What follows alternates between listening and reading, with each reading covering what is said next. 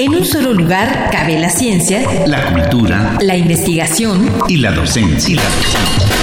En un solo espacio radiofónico te enteras de lo más relevante de nuestra universidad, nuestra universidad.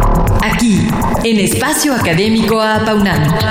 El pluralismo ideológico, esencia de la universidad. Esencia de la universidad. Hoy, enfermedades crónico-degenerativas, primera parte.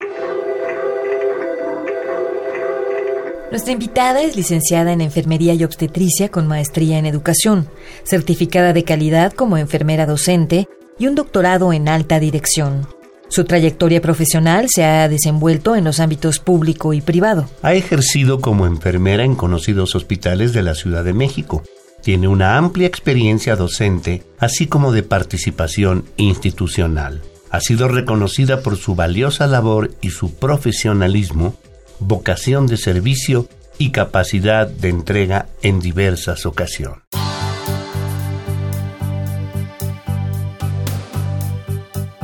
Buenos días, hoy hablaremos de enfermedades crónico-degenerativas. Son enfermedades que actualmente están atacando a todas las personas, no respetan edad, no respetan sexo, no respetan condiciones sociales. Sin embargo, es importante porque conociendo un poquito más de esto podemos prevenirlas. Y una vez que ya se tiene o cuenta uno con una enfermedad crónico-degenerativa, también es posible controlarlas y ofrecer una calidad de vida a corto, mediano y largo plazo. Pues bienvenido y muchas gracias por participar en nuestro programa, doctora Vicenteño. Para empezar a ponernos en sintonía y desde su experiencia, ¿puede definirnos un poco más detalladamente lo que son las enfermedades crónico-degenerativas y cuáles son sus características, sobre todo las que podemos encontrar aquí en México con más frecuencia? Bueno, le llamamos crónicas porque es el tiempo en que se definen. El tiempo hablamos de una enfermedad cuando se presenta por más de seis meses, ya estamos hablando de crónico y degenerativas porque poco a poco el organismo se va deteriorando. Sin embargo, esto no quiere decir que cuando tenemos una enfermedad no debemos de pensar que nos vamos a morir. Digo, en condiciones sanas, pues toda la gente nace, se reproduce y muere. Sin embargo, cuando tenemos estas enfermedades que hablamos en tiempo, eh, también se pueden controlar.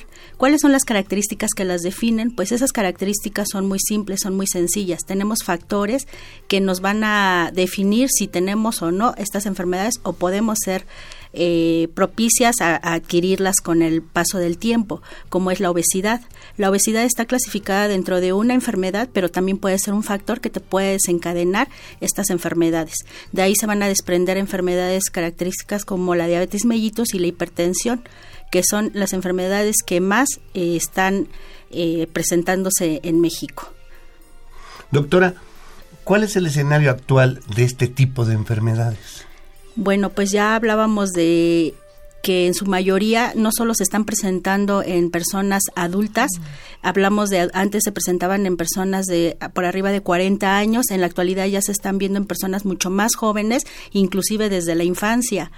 Eh, estas enfermedades, eh, el escenario que estamos viendo es que desde la primaria ya se ven niños obesos y que ya pensamos que existe ese factor, pero al mismo tiempo es una enfermedad que ese niño posiblemente pueda desencadenar o desarrollar una diabetes mellitus o una hipertensión o inclusive hasta problemas cardiovasculares. ¿Cuáles son los factores determinantes clave de estas enfermedades y si nos puede dar algunos ejemplos? Los factores claves son la alimentación, el control de peso, el sedentarismo. Eh, como ustedes se habrán dado cuenta, eh, el público en general, la tecnología también tiene mucho que ver, porque la tecnología misma nos ha eh, permitido en lugar de hacer otras actividades pues posiblemente quedarnos en casa y esto aumenta lo que es el sedentarismo aumenta la, el sobrepeso y por lo tanto eh, se van presentando este tipo de complicaciones en nuestro organismo que volvemos a lo mismo es una enfermedad crónica que se va degenerando poco a poco pero que sin embargo pueden ser prevenibles. Doctora, ¿hay factores de riesgo ¿Cuáles son estos factores más comunes para contraer alguna de estas enfermedades y qué es lo que hace que estos problemas eh, eh, evolucionen hasta convertirse en enfermedades específicas? En sí es eh, la alimentación que actualmente se tiene, a lo mejor la falta de conocimiento, la renuencia que uno quiera a lo mejor modificar estilos de vida, generalmente lo que hemos visto o que se ha relacionado más pues es la alimentación definitivamente. Hemos visto que también eh, el tipo que nosotros estamos consumiendo, eh, como son alimentos chatarro, que los conocemos así, pues no son como que eh, no producen una buena nutrición en el organismo y por lo tanto el cuerpo humano va captando todas estas grasas que se van quedando y que el, el cuerpo no lo metaboliza de alguna manera. Entonces, el factor así más importante que hemos detectado a lo largo de todos estos años, pues son la alimentación. Seguido de esto viene el sobrepeso y, y de aquí pues se desencadenan lo que son estas enfermedades. Además de que también debemos de considerar que si nosotros tenemos antecedentes como papá, mamá, abuelitos, paternos, maternos han tenido estas enfermedades, lo más probable es que las personas puedan desarrollarlas en un futuro si estos factores que te condicionan no los controlamos desde un inicio, pues posiblemente se presenten estas enfermedades. O sea, no son necesariamente hereditarias. No, no son necesariamente hereditarias. Es, el factor existe, pero si yo en mi familia no tengo familiares que fueron portadores de hipertensión o de diabetes mellitus, posiblemente si yo a los factores no los modifico, seguramente yo voy a contraer las enfermedades porque no estoy controlando el peso, los hábitos alimenticios, puede ser también el ejercicio, el peso, que es muy importante. Recordemos que actualmente todas las instituciones de salud pues están se van con prevención y existen muchos programas en la actualidad que se tratan de abordar hacia la población. El problema es que la población pues no quiere de alguna manera trabajar en ellos. Bueno, ¿cuál es el panorama actual de las enfermedades crónico-degenerativas en México? Desafortunadamente, pues estamos en los primeros lugares en cuanto a enfermedades crónico-degenerativas. Eh, si hablamos en general, estamos en un primer lugar, pero específicamente las enfermedades que se encuentran en la cabeza son las enfermedades como la diabetes mellitus en primer lugar, en segundo lugar está la hipertensión arterial y de ahí se desprenden las enfermedades cardiovasculares y renales, pero ya como complicaciones de las dos primeras. Eh, actualmente, les vuelvo a repetir, la obesidad ya se considera también como enfermedad, porque se han encontrado, estudios han encontrado han revelado que existen problemas genéticos en donde si papá, mamá eh, fueron obesos, seguramente los hijos también van a ser obesos. Son ya pruebas genéticas que, que se han encontrado y entonces pues pasa también a esta parte de, de lo que son enfermedades crónico-degenerativas. Doctora, ¿qué nos puede decir acerca de las enfermedades cardiovasculares como una de las primeras causas de muerte en México y cuál es la más frecuente? Bueno, las enfermedades cardiovasculares eh, van enfocadas prácticamente a lo que son los infartos agudos al miocardio. ¿Qué es un infarto? Un infarto es cuando una arteria que provee de sangre oxigenada al propio corazón se tapa o se ocluye esta arteria al ocluirse ya no va a llevar sangre con oxígeno al mismo corazón, que es lo que produce una muerte a nivel de ese tejido. Entonces, estos son los infartos. Los infartos son producidos puede ser por unas eh, placas de grasas que vienen en los alimentos, ocluyen el vaso de la arteria y pues ya no pasa sangre. Otra causa puede ser el consumo de algunas, eh, algunos fármacos, inclusive hasta drogas, que pueden cerrar los vasos de las arterias, produciendo también una falta de sangre oxigenada hacia este corazón. Entonces aquí lo más conveniente es que no nada más son por problemas alimenticios, porque hemos visto que hay personas que sufren infartos Mm, por lo regular mayores de 65 años. Antes se presentaban mucho estos, estos problemas, pero en la actualidad hemos encontrado personas jóvenes de menos de 40 años que se han presentado también estos problemas. Los más comunes, pues les vuelvo a reiterar, es el infarto agudo al miocardio, que son súbitos, se presentan con un dolor. Eh, súbitamente viene sensación de ansiedad, angustia, empieza a sudar a la persona, y pues él mismo lo, lo, define así, ¿no? Siento que me muero. Entonces es algo muy característico, son problemas que también se deben de abordar y que tienen mucho que ver con la alimentación. Pues otra causa de muerte a nivel nacional es el cáncer. ¿Qué se está haciendo para tratar de crear conciencia acerca de cómo prevenirlo y tratarlo? Vuelvo a reiterar, existen programas en los institutos, eh, todos estos programas son prioritados. Ahorita, en la actualidad, eh, cualquier institución pública y de origen privado, ambos están trabajando en estos programas en donde es mejor prevenir que, se detecte ya más tarde.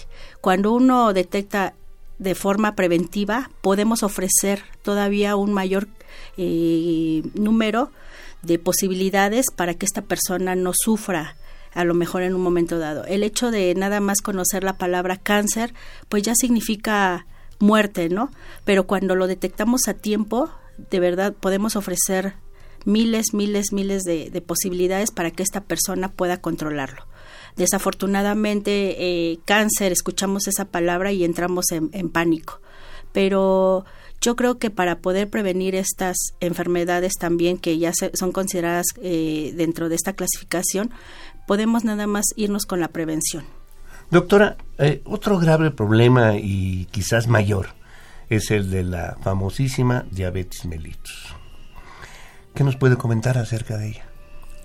La diabetes mellitus, desafortunadamente, las personas piensan que la diabetes mellitus se da por un susto o se da de la noche a la mañana. La, la enfermedad no se da de la noche a la mañana. La enfermedad se puede presentar desde años atrás y la persona no se puede dar cuenta. ¿Por qué no se da cuenta?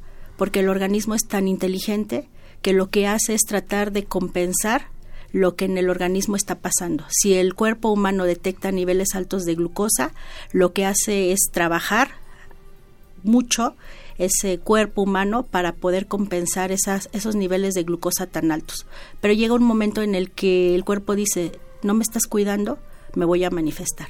Cuando yo me manifiesto o se manifiesta la diabetes mellitus, se presentan los signos clásicos que son las PES. Nosotros los conocemos como PES, que es pérdida de peso, sed excesiva, eh, que su nombre eh, eh, científico es polidipsia. La otra P es poliuria, que es exceso de orina sobre todo en las noches agudiza este problema, la gente se para mucho al baño en las noches y la otra es pérdida de peso importante pero no quiere decir que el perder peso es porque el paciente o la persona esté bajando de peso y, sea algo bueno para él, sino porque en realidad lo que está pasando es que se está deshidratando esa persona.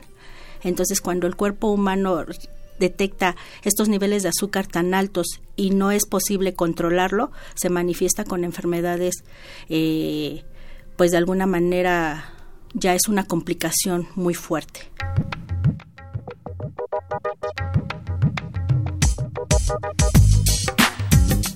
Considero que este tema es muy importante para la universidad porque en realidad si todos trabajáramos juntos, eh, se ha visto que los, las enfermedades crónico-degenerativas es mejor tratarlas al prevenirlas que cuando ya se presentan. Sin embargo, esto no quiere decir que cuando ya estén presentes las enfermedades, no quiere decir que no se pueda ya hacer nada, sino todo lo contrario. Hay que saber también tratarlas para poder controlarlas y ofrecer una calidad de vida mucho mejor para las personas que ya son portadoras de esta enfermedad.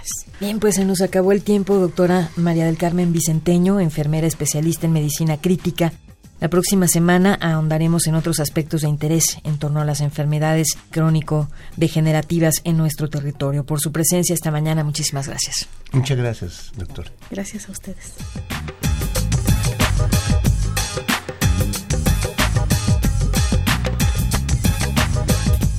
Participamos en la elaboración de este programa, en la realización y postproducción Oscar Guerra, el guion de Sabrina Gómez Madrid y en operación técnica nuestro compañero Ricardo Pacheco. Coordinación de la serie, licenciado Francisco Guerrero Langarica. A nombre de todo el equipo de trabajo nos despedimos de ustedes al micrófono, mi compañero Ernesto Medina y quien les habla, Sabrina Gómez Madrid, quienes agradecemos su atención y los invitamos a participar en este espacio a través de nuestro correo electrónico en el que con gusto atenderemos sus sugerencias y opiniones. Este es con doble A al inicio, todo en minúscula, a paunamarroba, correo.unam.mx.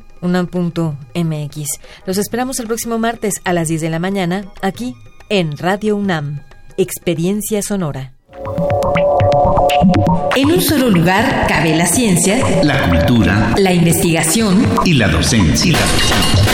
En un solo espacio radiofónico te enteras de lo más relevante de nuestra universidad. Nuestra universidad. Aquí, en Espacio Académico Apaunam. El pluralismo ideológico, esencia de la universidad. Esencia de la universidad.